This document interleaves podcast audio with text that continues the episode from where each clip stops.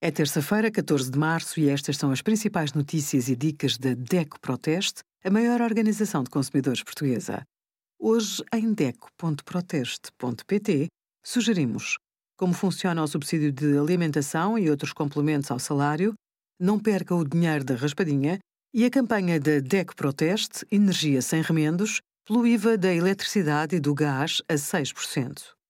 Diminuir o prazo máximo de fidelização nas telecomunicações pode promover a redução dos preços, a entrada de novos operadores no mercado e a mobilidade dos clientes.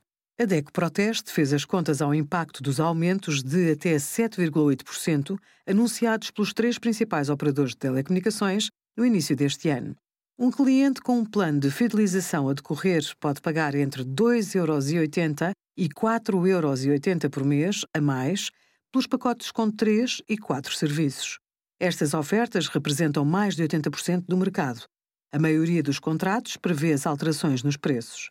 Mas é preciso mais para agitar um setor em que nada acontece há mais de 10 anos a favor do consumidor. Obrigada por acompanhar a DECO Proteste a contribuir para consumidores mais informados, participativos e exigentes. Visite o nosso site em deco.proteste.pt.